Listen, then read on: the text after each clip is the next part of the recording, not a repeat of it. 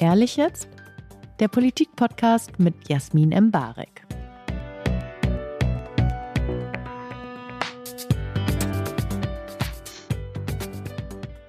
Wann mussten Sie sich zuletzt eingestehen, Unrecht zu haben? Oh.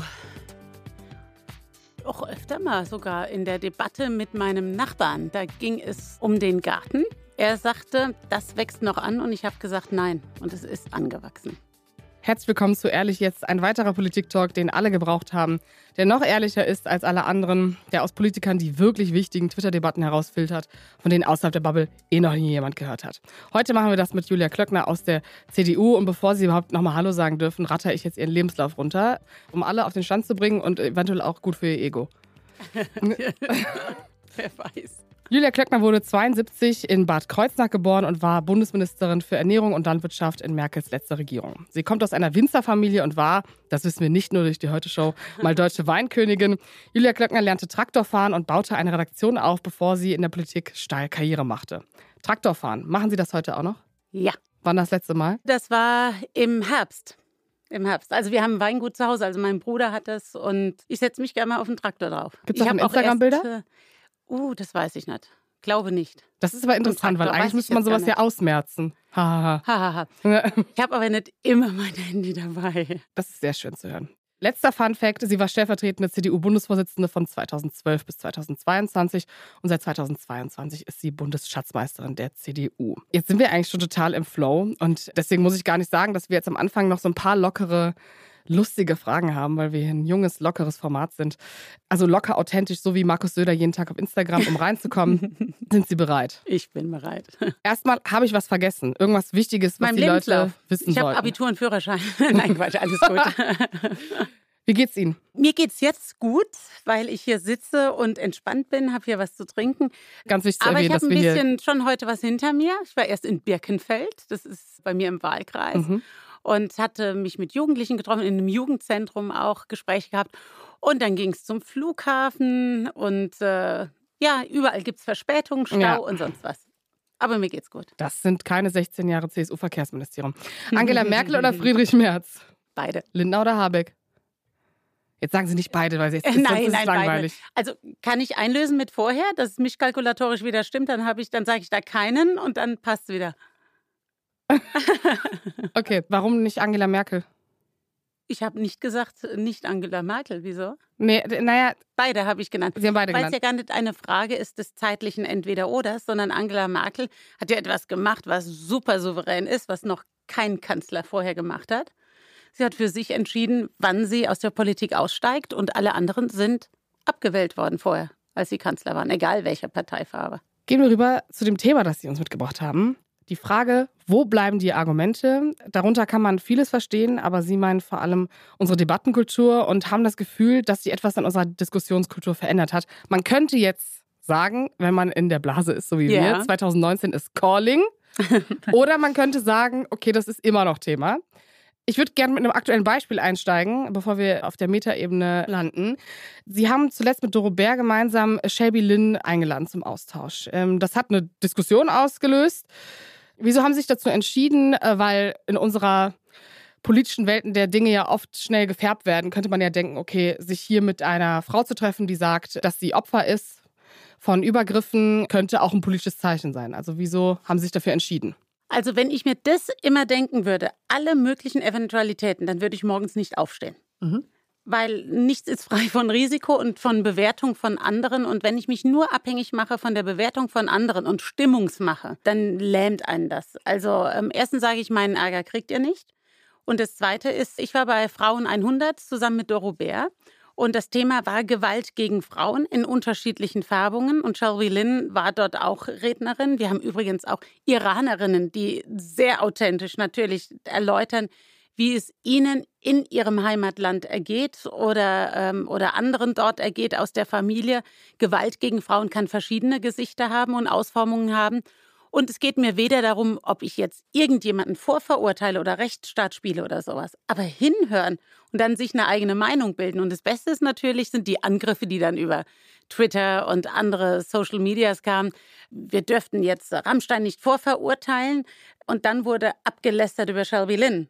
Das war dann eine Vorverurteilung. Also, das ist ja der Widerspruch in sich. Hinhören und sich dann eine Meinung bilden. Und Dorobert und ich werden das Thema Gewalt gegen Frauen im Deutschen Bundestag auch zum Thema in unserer CDU-CSU-Bundestagsfraktion machen.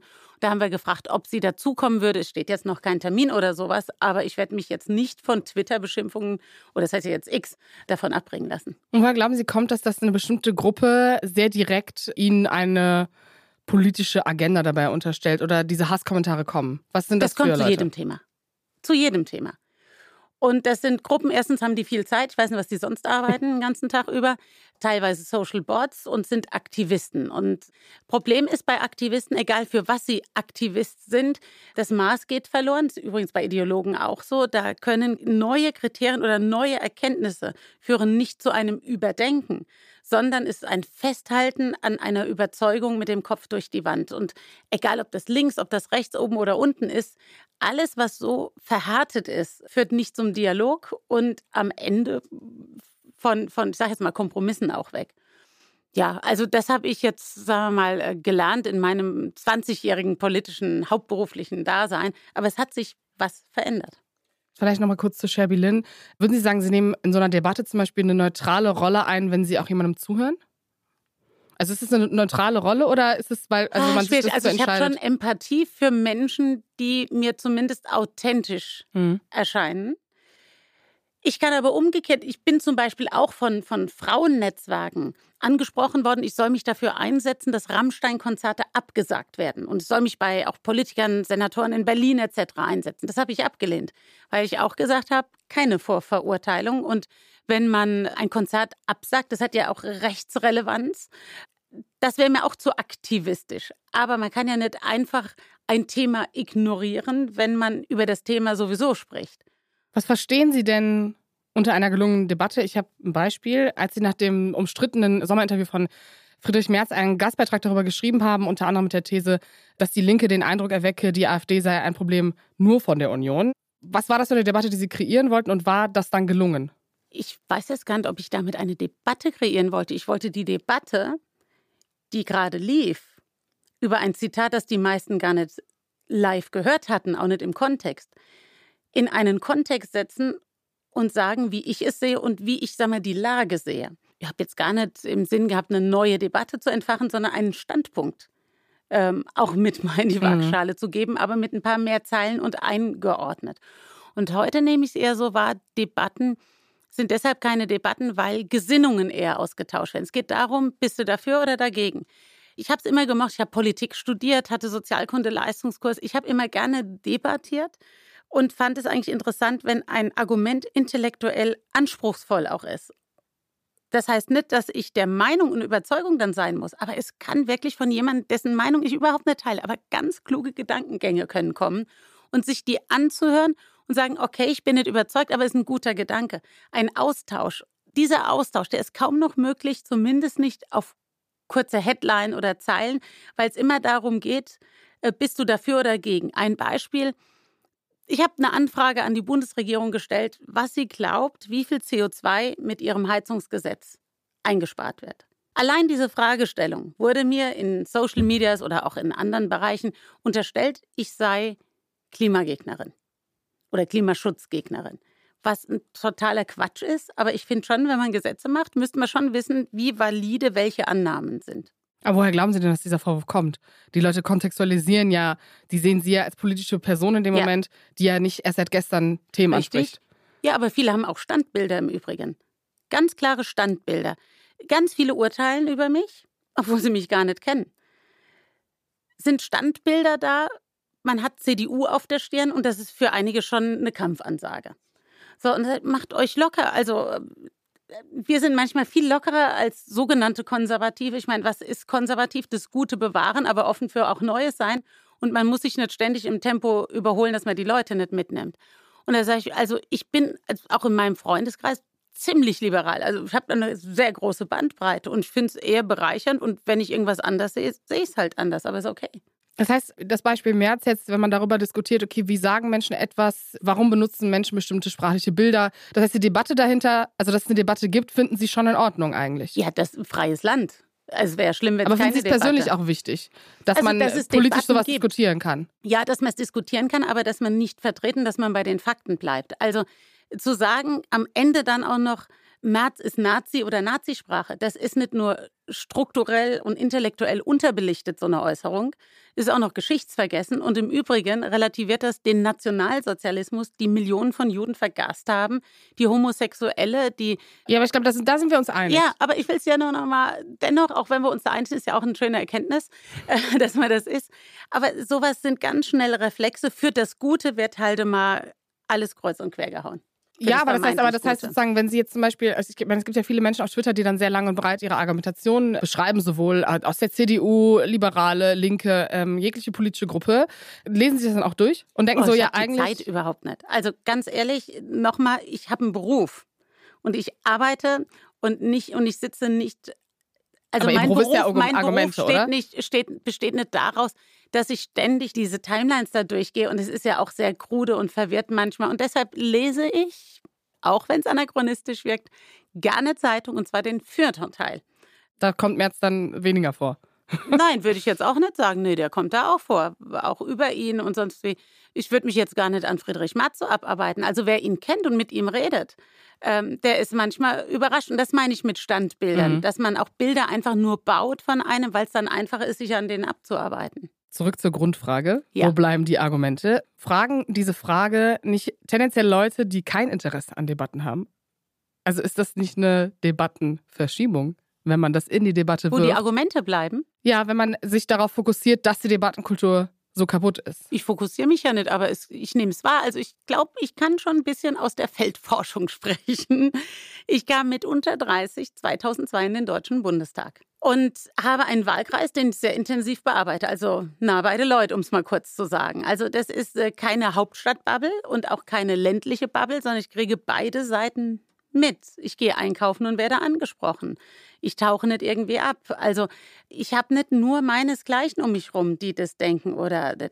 Also ich habe schon, glaube ich, mit dem großen Garten des Herrn zu tun, gell, an der Vielfalt, die es da gibt. Auch die Vielfalt der Menschen und der Meinungen. Und deshalb meine These, dass sich die Argumentationen oder die Debatten verändert haben, die beruht schon darauf, wie zum Beispiel meine Bürgersprechstunden heute aussehen. Die waren früher schon anders geprägt, mit anderen Anliegen auch. Ich habe gerade auf der? Fahrt hierher eine Debatte gehabt, da ging es um das Thema Bürgergeld und Hartz IV und warum denn jetzt die 100.000 Euro, die man geschenkt bekommt, jetzt angerechnet werden. Da habe ich gesagt, naja, weil es hier Bürger gibt, die haben weder Eigentum als Haus noch Wohnung und haben vielleicht noch nie 100.000 Euro auf dem Konto gehabt, aber arbeiten und zahlen Steuern. Und die muss man eben auch im Blick haben. Und das wollte ich eben austauschen, dass das nicht eine Einbahnstraße ist und dass das Geld von irgendwo herkommen muss.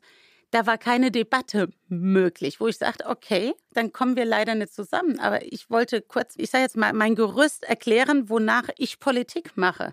Was Solidarität heißt, was Anstrengung heißt, was Leistung heißt, was auch übrigens Fairness heißt. Und was verstehen Sie also im Kontext denn unter Deutungshoheit, wenn es um politische Debatten geht? Deutungshoheit. Wer hat die Deutungshoheit? Ah, ja, wer, Nicht mal die Frage, wer, sondern was. ja, ja, was ich, bedeutet ich Sie überlege gerade. Deutungshoheit? Also Deutungshoheit und, und jetzt übersetzt, wer hätte dann wann, wo eine Deutungshoheit? Naja, wer erklärt, wie was gemeint ist von jemandem?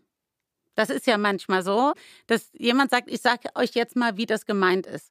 Und selbst wenn die Person, die das gesagt hat, sagt, nee, so war das nicht gemeint, dann ist die Frage mit der Deutungshoheit. Und manchmal ist es ja so, dass vermeintliche Mehrheit Deutungshoheit ist. Man hat ja so den Eindruck, zum Beispiel bleiben wir mal bei Twitter X, selbst dort hat man manchmal den Eindruck, alle Welt denkt nur so, das sei jetzt die massenmäßige Mehrheit in Millionen. Und wenn man, wenn ich jetzt zum Beispiel bei mir in Bad Kreuznach bin, die haben davon gar nichts gehört. Ja, aber ist, äh, man könnte jetzt, das ist jetzt nicht mein persönlicher Standpunkt, aber Ja. man könnte natürlich sagen, also Sie sind in einer Partei, die die Politik der letzten zwei Jahrzehnte sehr geprägt hat. Sie hatten politische Position, wo Sie eine große Bühne hatten. Das heißt, das, was Sie gesagt haben, hatte Gewicht, hat Presse bekommen. Wie viel, was für eine Rolle spielt denn das dann, wenn man wenn sie jetzt auch vielleicht in einer anderen Position, trotzdem mit verschiedenen anderen Posten, aber vielleicht auch eher wieder in der großen inhaltlichen Arbeit, also nicht nur den Fokus jetzt auf Ernährung und Landwirtschaft, mhm. so merken, okay, auch vielleicht in Opposition, sie setzen gerade, vielleicht setzt Friedrich Merz mal mit einer Kritik an Olaf Scholz ein Thema, aber wenn man über andere Sachen diskutiert, merkt man eigentlich wieder, okay, die und die Menschen mit mehr Bühne, die können vielleicht das Thema besser setzen. Oder vielleicht die Konservativen dann haben eine Deutungshoheit in dem Moment, wo die CDU in Umfragen, wo die Union bei 30 Prozent steht, weil man das Gefühl, okay, das ist dann hm. die mehrheitliche Meinung der Leute, die wir vertreten. Es sind, glaube ich, zweierlei. Einmal hat sicherlich was mit Zustimmung zu tun, wenn man Umfragewerte anschaut, also mit der Perspektive, ob diejenigen irgendwann das Sagen haben. Das ist etwas, ist so ein, so ein Zukunftsversprechen und deshalb adaptiert man das und sagt, oh, das hat jetzt mal eine Bedeutung, weil die könnten ja dann später wieder dran sein. Und die andere Ebene ist Position, aktuelle Position. Wir sehen, dass die Zustimmung zu den Grünen niedriger geworden ist um einiges, aber sie haben Positionen inne. Und man weiß, wenn jemand in der Regierung ist und denkt nur etwas an, dann hat es eine andere Relevanz, als wenn jemand in der Opposition etwas andenkt. Da ist keine Mehrheit da. Aber wenn ein Regierungsmitglied etwas andenkt, dann könnte das schon das Potenzial haben, zum Gesetz zu werden, was dann umgesetzt wird. Insofern ist dann eine gewisse Deutungshoheit etwas anderes sicherlich. Und würden Sie sagen, in Momenten, wo vielleicht auch Menschen, die die Deutungshoheit haben, ein, ein Thema präsentieren, was vielleicht nicht ursprünglich Ihrer Meinung entspricht, oder hatten Sie denn in letzter Zeit mal diesen Moment, wo Sie das Gefühl hatten, ah, jetzt habe ich mich politisch komplett von einer anderen Meinung abholen lassen? Und das nur, weil es um Argumente ging? Im Privaten ja.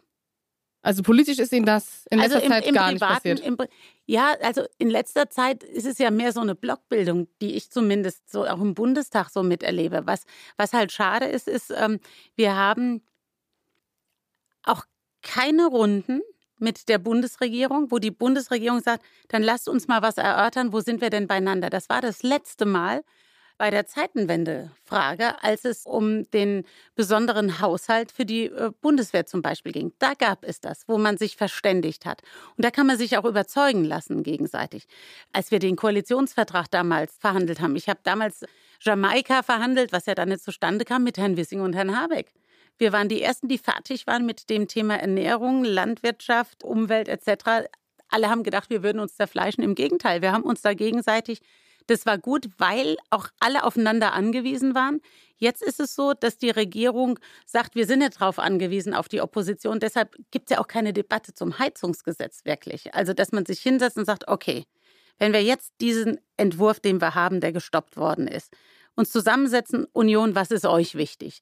Und dann geht man hin und her, wenn man weiß, es ist auch eine Relevanz, dann lässt man sich überzeugen. Sicherlich. Aber Sie haben ja in Ihrer letzten Legislatur wahrscheinlich auch nicht so oft zu den Grünen gesagt, let's oh, go. Das, da fragen Sie mal Frau Künast. Okay, die Frage, die schon, sehe ich nächste wir Woche. Wir sind doch, dann sagen Sie es ihr, es ging zum Thema Tierhaltung. Da ging es um die Frage der Borchardt-Kommission und um die Frage unseres Tierwohlkennzeichens. Darauf komme ich zurück. Kommen Sie zurück. Darauf komme ich zurück. ähm, wann interessiert Sie denn, wenn Ihr Gegenüber Argumente vorträgt und was ist Ihr erster Impuls? Also wir können ja mal eine ganz klassische Debatte nehmen wie die letzte Generation. Hier mhm. haben wir irgendwie eine Gruppierung, mhm. dessen Mittel man gut oder schlecht finden kann, die aber sagen, okay, mein Standpunkt ist Klimakrise, mein Standpunkt ist, es muss radikale Politik geben, um das und das zu verhindern. Das ist meine politische Angst. Da blocken Sie ja wahrscheinlich nicht direkt ab. Nö, ich habe Fridays for Future getroffen, zum Beispiel. Auch beim, also da gibt, die setzen sich auch bei uns auf die Straße und ich habe meinen Zug und meinen Flieger verpasst, ist dann halt so. So, und nein, ich spreche schon mit ihnen, aber dann erwarte ich umgekehrt auch vom Gegenüber, dass es nicht nur eine Inszenierung ist. Ja, aber also Luisa Neubauer sitzt jetzt zum Beispiel auch mit Friedrich Merz bei Lanz und die können äh? sich ja austauschen. Ja, ja, nee, nochmal. Also es geht ja nicht nur, ja. warum muss ich das immer unter den Augen der Öffentlichkeit und der Medien tun? Nee, nee, das ich wollte nur sagen, dann, das ist jetzt auch. Das ja dann, ja, aber das ist ja dann auch wieder inszeniert, was man sagt. Nee, es gibt ganz viele Gespräche, wo man zusammensitzt, wo man nicht einer Meinung ist. Und jetzt nur mal das Beispiel, nehmen wir jetzt mal Fridays for Future. Gehen Sie aber gerne auf die, weil Fridays for Future ist ja auch so ein bisschen 2019. Die letzte Generation fände ich jetzt interessanter. Naja, gut, wenn die letzte Generation äh, Hausverbot im Deutschen Bundestag hat mhm. und ankündigt, sie kommt nur mit einem Kamerateam, dann zweifle ich die Ernsthaftigkeit der Debatte an. Warum glauben Sie denn, kommen Sie mit einem Kamerateam oder wollen das? Ja, weil sie natürlich erstens etwas erzählen wollen nach draußen. Ich eher als Amtsinhaberin für sie interessant bin, als CDUlerin interessant bin, natürlich. Und weil sie nachher das so ihr Material schneiden wollen, wie sie gern wollen. Und da sage ich sehr klar, das sind nur Spielregeln der einen Seite. Ich fände es gut, wenn man sich einfach so mal dann äh, treffe. Ich habe auch schon welche getroffen von der äh, sogenannten letzten Generation, war überschaubar ergiebig. Weil wenn man sagt, ihr habt nie etwas getan für den Klimaschutz, muss ich sagen, können wir mal gerade zumindest an Fakten rangehen. Nie ist so absolut. Das ist, als wenn wir die Obervollpfosten gewesen. Ich selbst weiß, dass ich in meiner Amtszeit als Agrarministerin auch deshalb Bauerndemonstrationen hatte, weil wir Regelungen für mehr Klimaschutz beschlossen haben. Also zu sagen, also einen so darzustellen, als hätte man überhaupt keine Ahnung und man stellt aber beim anderen fest, es gibt nur absolute Aussagen, die lassen dann auch keinen Austausch zu. Ja, okay, ich glaube, es könnten, würden jetzt viele Menschen hier intervenieren und die Klimapolitik der letzten zehn Jahre also der, der, Spiel, ja, der Spielraum, den es, den Spielraum, ja, den es gab, kann man natürlich ja, Leute, diskutieren. Das kann man immer und das ist auch von der Couch aus richtig super immer gesagt. Ja, das stimmt. Und das sind die Leute, die aber auch gerne fliegen. Das sind die Leute, die auch ihr Heizungszimmer heizen. Das sind auch die Leute, die nicht bei Kerzenschein sitzen. Das sind auch die Leute, die genau das alles andere in Anspruch nehmen und sich okay, dann beschweren, wenn es teurer wird. Aber nee, ist das nee, nicht nee, auch eine lassen. Schublade gerade? Nee, nee, das, ja, ich habe auf die eine Schublade geantwortet, mit einer anderen Schublade, so wird es eine Kommode. Aber es ist, ähm, mein Punkt ist wirklich der zu sagen, man hätte mehr machen können. Klar hätte man mehr machen können. Wir könnten auch mehr arbeiten in Deutschland. Kommt aber nicht gut an, wenn man es sagt. Deshalb nochmal, wir haben in den, seit 1990 etwa, haben wir 40 Prozent CO2-Ausstoß reduziert bei Verdopplung der Wirtschaftsleistung. Hat uns dazu geführt, dass wir auch den Sozialstaat so halten können, wie er ist. Man hätte immer mehr machen können, keine Frage. Aber ich weiß auch, ich bin das erste Mal geflogen mit 21. Also ich bin echt ziemlich bodenständig aufgewachsen und wissen Sie, von wo ich geflogen bin? Von Paderborn zum Flughafen Hahn, weil ich Weinkönigin war. so, hätte man auch nicht machen müssen, aber warum erzähle ich das jetzt Die Strecke gibt es wahrscheinlich auch nicht mehr. warum erzähle ich das? Aus einem Grund, weil damals das Thema Fliegen, ich bin auf dem Bauernhof Weingut groß geworden, das war unerreichbar für uns, das war zu teuer. Und das war dann irgendwann das Thema Fliegen so eine Art der Demokratisierung, dass auch breitere Teile sich das leisten durften. Und als es dann für 30 Euro nach Mailand ging und Leute morgens hin und abends zurück sind, da hat man schon die Absurdität, glaube ich, langsam erkannt. Zu einem Zitat von Ihnen, über das wir mal gesprochen haben. Wenn es der Falsche sagt, ist es nichts wert. Das heißt also ja im Klartext, zum Beispiel, wenn ein AfDler jetzt sagen würde, die Debatte haben wir ja gerade die ganze Zeit, wir müssten diesen Kindergarten umbauen, dann zählt ja nicht das Argument, weil wir hier von einer Person sprechen, die einige von uns als nicht demokratisch einschätzen würden. Wie geht man denn dann damit um? Das ist nicht einfach. Das ist echt eine harte Sache, in der Tat. Aber die Frage ist ja, werde ich zum Gefangenen meiner Reflexe und schade einem Anliegen, was alle haben? Also nur mal ein Beispiel.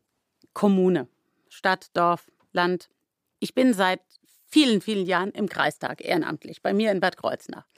Da haben wir auch AfDler, die bringen uns nicht in die Bredouille, weil deren intelligente Vorschläge nicht wahrnehmbar sind. So. Aber wenn jetzt ein AfDler Landrat geworden ist, durch die Bürger, nicht durch Parteien, die ihn gewählt haben. Also da wäre ich dagegen, dass die CDU hilft, dass ein AfDler in ein Amt kommt. So, und dieser Landrat lädt jetzt zu einer Kreistagssitzung ein. Jetzt kann man sagen, boykottiere ich, dann ist es die sichere absolute Mehrheit der AfD irgendwann. Das will man nicht. Also man ist gewählt als Kreistagsmitglied von den Bürgern.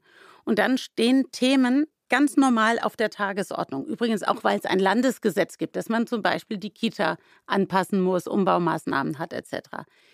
Da fände ich es, klar ist eine Form von Dialektik auch, aber ziemlich äh, absurd, wenn man sagt, die Vorlage kommt jetzt vom AfD-Landrat, der muss ja auch an Recht und Kommunalgesetz halten, aber wir machen, wir blockieren alles, weil er es vorgelegt hat. Das, finden Sie? Man muss ja was entscheiden. Also das heißt, jetzt zu sagen, wir machen nichts zur Kita. Meine Antwort ist immer, wir machen selber eine Vorlage dazu. Aber das ist ja auch, glaube ich, der Vorschlag, der so Konsens ist, oder? Also das ist, glaube ja, ich, das, schon, was man... aber nochmal kommunal, es kennen sich nicht viele in Kreisverwaltungen mhm. aus. Das läuft schon komplett anders als im Deutschen Bundestag. Das sind, ist Verwaltungshandeln. Das ist kein politisches Handeln, sondern das geht nach der Kommunalverfassung, nach der Kommunalverwaltung. Die Zahlen haben nur die. Das muss freigegeben von, werden von dem Landrat. Der ist in ein Amt gewählt worden von der kompletten wahlberechtigten Bevölkerung, die, wenn sie denn zur Wahl gegangen ist. So, und da kann er gar nicht viel Politik machen, sondern das sind Vorgaben. Also sie haben freiwillige Leistungen. Bei uns gibt es die Aufsichts- und Dienstleistungsbehörde, die sagt, sie haben zu viel Schulden, also dürfen sie keine freiwilligen Leistungen mehr machen oder sie sagen, sie dürfen die. So. Und dann wird so eine Verwaltungsvorlage aus der Verwaltung gemacht und präsentiert im Kreistag. Jetzt kann man sagen, wir kommen nicht. Wir machen nichts. Aber dann werden auch keine Gelder freigegeben. So, und darüber müssen wir diskutieren und debattieren. Und im Übrigen hat Herr Scholz, der Bundeskanzler, sowas Ähnliches gesagt. Nur da hat sich die Welt nicht aufgeregt. Weil er der Sozialdemokrat ist, wo man sich jetzt nicht so schön aufregen kann, weil man der CDU in die Schuhe schieben will, wir würden mit der AfD gemeinsame Sache machen. Ich weiß nicht, wie oft wir das noch sagen müssen, weil wir schneiden uns ja ins eigene Fleisch, wenn wir mit denen. Und ich halte die auch übrigens für menschenfeindlich, für rassistisch und auch für Ach, ich weiß gar nicht, darf ich jetzt alles gar nicht sagen. Das ist so, also, Sie dürfen hier alles sagen. Ja, ich weiß, aber dann, ach Gott. aber das erinnert mich an ein Zitat, das Sie mal gesagt ja. haben. Wer AfD wählt, stärkt das linke Lager. Mhm. Das vielleicht in dem, also anschließend so. zu dem Kontext so. ausführen gerne. Gerne. Es gibt ganz viele, die regen sich jetzt total über die aktuelle Regierung auf. Über die Grünen, über das Heizungsgesetz, über die Verbotsgeschichten, über das Unrealistische. Ich gebe es nur mal so wieder, was ich auch äh, höre bei mir im Wahlkreis. Und die sagen dann, und jetzt wählen wir die AfD. Sag ich mir, was ist euer Ziel? Die Grünen zu verhindern. Sag ich nochmal, was ist euer Ziel? Wer soll dann an die Regierung? Ja, die CDU und die FDP dann von mir aus wieder. Aber Hauptsache die Grünen nicht. Sag ich, ja, aber wenn ihr die AfD wählt, wen stärkt ihr denn da gerade? Es gibt doch überhaupt keine Mehrheit für eine CDU. Das heißt, am Ende ist es eher ein linkes Lager. Das wird dann größer mit verschiedenen Varianten. Also gerade den, den man die Zustimmung entziehen wollte, den ermöglicht man mit niedriger Zustimmung, aber dennoch eine Mehrheit dann zu bilden. Und passend dazu die Diskussion dann gerade darüber, ob man die AfD, also ob man ein Parteiverbot anschieben sollte. Mhm. Wäre das eine Lösung für all diese Also Probleme? darüber zu diskutieren ist legitim und es gibt ja auch in der Geschichte, wenn man sieht, NPD-Verbot ging es ja damals rum, Republikanerverbot. Da gibt es äh, Pro und Contra. Und ich weiß noch, in meiner Abitursprüfung hatte ich das Thema Parteiverbot, Pro und Contra.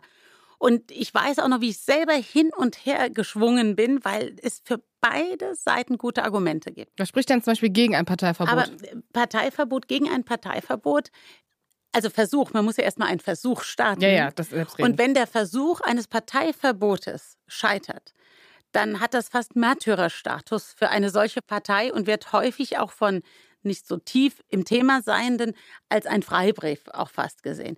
Und man kann auch extremes Gedankengut oder extremistisches Gedankengut nicht verbieten. Und deshalb ist die Frage, ob man nicht sogar der Sache eher Herr wird, wenn man sich auseinandersetzen muss, so wie das mit den Republikanern damals war. Und das habe ich auch mal in einer Argumentation gesagt, in einer Diskussion gesagt, dass ich skeptisch bin beim Parteiverbot, weil das so aussieht, dass man sich unliebsamer Konkurrenz einfach entledigen will. Und das kann bei Bürgern schon ziemlich blöd ankommen, so quasi die Herrschenden, die sich jetzt mal gerade ihre Gesetze hier oder ihre Situation zurechtgestalten. Das habe ich dann mal gesagt und dann wurde mir vorgeworfen, siehst du, Klöckner will mit der AfD zusammenarbeiten. Sag ich, nee, habe ich nicht gesagt, habe ich auch nicht vor. Das heißt, okay, wenn Sie jetzt von Bürgern sprechen und letztendlich ist es ja eigentlich der kleinteilige Austausch mit der gesamten Gesellschaft, wie man damit umgeht, dass es die AfD gibt, dass sie Posten innehat, dass sie im Bundestag sitzt. Ich frage jetzt nicht nach der einen Idee, aber was sind denn politische Mechanismen, die Sie auch in Ihrer Funktion nutzen können, mhm. um mhm. Antidemokraten fern, und ich benutze dieses Wort sehr bewusst, fern von Entscheidungspolitik zu halten? Mhm. Weil es ist ja eigentlich auch dann letztendlich sehr viel Arbeitsaufwand, wenn wir auch die ganze Zeit über mhm die kommunalen Man muss selbst sprechen. überzeugen. Also erstens glaube ich, soll man nicht zu viel drüber reden. Wir reden jetzt auch schon ziemlich, wir geben dieser Partei gerade wahnsinnigen Raum. Ich hätte, ja, also da könnte ja. man noch über anderes halt reden. Äh, so. Und dann sich die Argumente anschauen. Und die können sie zum Teil so zerpflücken. Also am Ende es erreichen, dass die Bürger zu Recht kein Vertrauen da reinsetzen. Und das ist Arbeiten und es selber überzeugen. Und das heißt, ins Detail auch gehen. Werbung Du bist gestresst von der Uni, liegst abends oft im Bett und grübelst oder steckst tief in einer Krise? Der Ratgeber Mental Health von Zeit Campus hilft dir, deine Gedanken und Gefühle zu sortieren und Ruhe in stressigen Momenten zu finden. Er enthält Entspannungstechniken, Lernmethoden und Notfallstrategien sowie zahlreiche Interviews mit ExpertInnen und Erfahrungsberichte von Studierenden. Sichere dir jetzt dein gratis E-Paper zum Download unter www.zeit.de/slash mental health. Gedankengut kann man ja auch per se nicht verbieten, aber natürlich in der politischen Verantwortung hat man ja auch drängende Beispiele. Rostock-Lichterhagen war jetzt letztens wieder Jahrestag, Hanau, mhm. Hoyerswerda. Jüdische Personen, die sich nicht sicher fühlen, weil man weiß, okay, in der Gegend leben Neonazis. wir haben aber auch Linksautonome, die finden Israel nicht gut, äh, also sagen, sie hätten politische Kritik an Israel, aber da ist viel Antisemitismus auch dabei. Okay. Also ich würde schon immer mal beide Seiten sehen, okay, wir können beides beide Augen müssen gucken. Okay, wir können sowohl linke Antidemokraten als auch rechte Antidemokraten in diesem Slot integrieren, aber das ändert ja nichts daran, dass man das Gedankengut nicht verändern kann. Richtig. Wir letztendlich auch ein Land sind mit einer Geschichte, die, glaube ich, tendenziell rechtsextremer geprägt ist in einer Dimension. Ich möchte die RAF äh, nicht klein oder groß reden, das meine ich nicht. Wie hier von Menschen sprechen, die sich natürlich einfach bedroht fühlen. Also ja. wir brauchen wir gar nicht politisch, wir können auch von politisch Extremen sprechen. Ja, ja, aber jetzt bleibe ich mal gern ja. bei Ihrem Land. Also ich sehe jetzt nur Westdeutschland als unser Land. Ich sehe Gesamtdeutschland als unser Land. Und da hatte der Osten Deutschland durchaus eine linke Geschichte, die Menschen getötet haben, die Menschen geopfert haben, die Freiheit beraubt haben. Das wollte ich gar nicht haben. absprechen. Ich nee, nee, aber ich wollte es nur noch ja, mit der Ergänzung, damit wir nicht nur auf einem Bein hier Nee, okay, wir nehmen jetzt einfach mal Extremismus in seiner genau. Gesamtform. Was ist da Ihr Take zu? Also, wenn man jetzt davon spricht, okay, Gedankengut kann man nicht verbieten, wir haben bestimmte Extreme in diesem Land, die nicht demokratischen Vorstellungen äh, entsprechen. Wenn man sich verbieten kann, was macht man dann? Also wie, wenn man sie verbieten kann oder nicht verbieten? Wenn man, man kann ja keine Gedanken verbieten. Ja, so, so, ja. Das heißt, okay, vielleicht wählen diese Menschen dann AfD, ja. das kann man denen dann auch nicht verbieten, weil diese Partei nicht verboten ist oder keine Ahnung. Wie ist das denn dann im One-on-One-Austausch? Was sagen Sie denn zum Beispiel einem AfDler, der zu Ihnen kommt und sagt, Frau Klöckner, ich kann die CDU nicht wählen? Also erstens hat man es ja nicht auf der Stirn geschrieben, dass man AfD wählt. Also, wenn jetzt, sieht man, also, sieht man ja nicht. Ich komme mit Leuten ins Gespräch. Es sei denn, es ist ein Amtsträger von der AfD, aber da habe ich jetzt nicht viel Gesprächsbedarf, um es kurz zu sagen. Und wenn jetzt Bürger zu mir kommen, auch an den Wahlkampfstand, oder ich mache zum Beispiel äh, Marktsprechstunden auf dem Markt, das habe ich auch geändert. Ich habe Sprechstunden auch bei mir im Wahlkreisbüro, ich habe mehrere Wahlkreisbüros. Und das ist für einige schon mal noch eine Hemmschwelle, dahin zu gehen, sich anzumelden. Also gehe ich auch zusammen mit meinen Mitarbeitern, sind wir auf dem Markt. So, und das wissen die. Und dann kommen die Leute zu einem hin. Wir haben da Äpfel stehen, dann kommt man ins Gespräch. Und dann sind sie auch mit Leuten im Gespräch, die sagen nicht nur dummes Zeug. Also muss man jetzt mal ehrlich sagen, obwohl sie dann sagen, sie wählen AfD. Und da ist dann meine Aufgabe, sie zu überzeugen. Es gibt ja zum einen, was Sie sagen, dieses Gedankengut, es gibt ja ganz verfestigtes Gedankengut. Die werde ich nicht kriegen, diese Leute. Aber es gibt ja Zustimmungswerte, die steigen und die sinken. Und das hat auch was mit Menschen zu tun, die nicht festgelegt sind, aber die was umtreibt. Und wenn dann eine Partei, extreme Partei, mit einem Slogan kommt, dann muss man auch den Leuten erklären, was dahinter steckt. Und das ist meine Aufgabe. Übrigens nicht nur meine, sondern auch von Journalisten, von anderen Politikern, von uns allen. Und mir klopfen dann auch Leute auf die Schulter, richtig so, dass sie da jetzt debattiert haben. Sag ich, ja, aber das erwarte ich von Ihnen auch. Sie sind auch Bürger dieses Landes. Das ist fast ein guter Schlusstake zu diesem Thema. Außer Sie haben noch etwas, was Sie unbedingt sagen wollen. Nö. Dann kommen wir zu unserem letzten Punkt in dieser Folge, der immer stattfindet. Man muss nämlich hier, man muss, man hat gar keine andere Wahl, ja. das ist hier nicht sehr demokratisch, eine Sache erzählen, die man noch nie irgendwo anders erzählt hat. Also irgendeine funny Anekdote. Sie können natürlich nicht sagen, dass Sie Weinkönigin waren und Traktor gefahren, mhm. weil das weiß jeder. Irgendwas, was edgy ist, was anders ist, was Sie noch nie erzählt haben. Was ich noch nie erzählt habe. Doro Bär hört Crime-Podcast im Wald. Lars Klingbeil hört Philipp Poisel, wenn er im Flugzeug einschläft. Ja, soll ich Ihnen was sagen, was ich mache? Ich lese Thermomix-Rezepte abends. Wirklich. Sie lesen die einfach? Ich lese die. In der Hoffnung, dass ich irgendwann dazu komme. Sie dann, also offen zu sagen, ich will jetzt, jetzt habe ich den Begriff genannt, ich will hier keine Werbung machen, ich werde auch nee, nicht heißt bezahlt Thermomix. und nichts. Aber dieser nee. Thermomix, ich habe diesen digitalen mit meinem Handy verbunden. Ich finde das echt ziemlich cool, sowas. Ich mag so Technik. Und ich probiere dann immer Sachen aus. Und ich habe eine Freundin, die hat das auch. Und dann lesen wir wirklich, das habe ich noch nie erzählt, diese Rezepte und schicken die uns auch.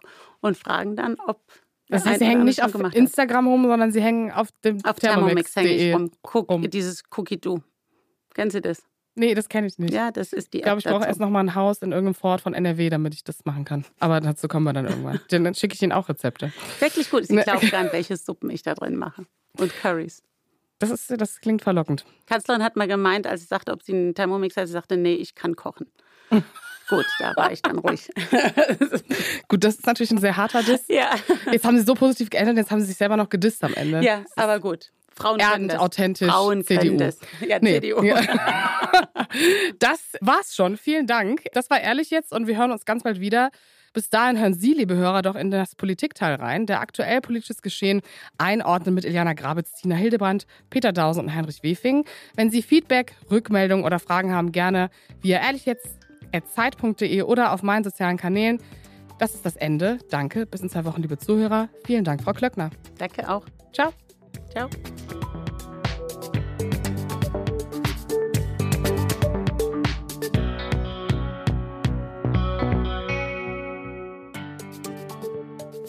Ehrlich jetzt ist ein Podcast von Zeit Online, produziert von Pool Artists.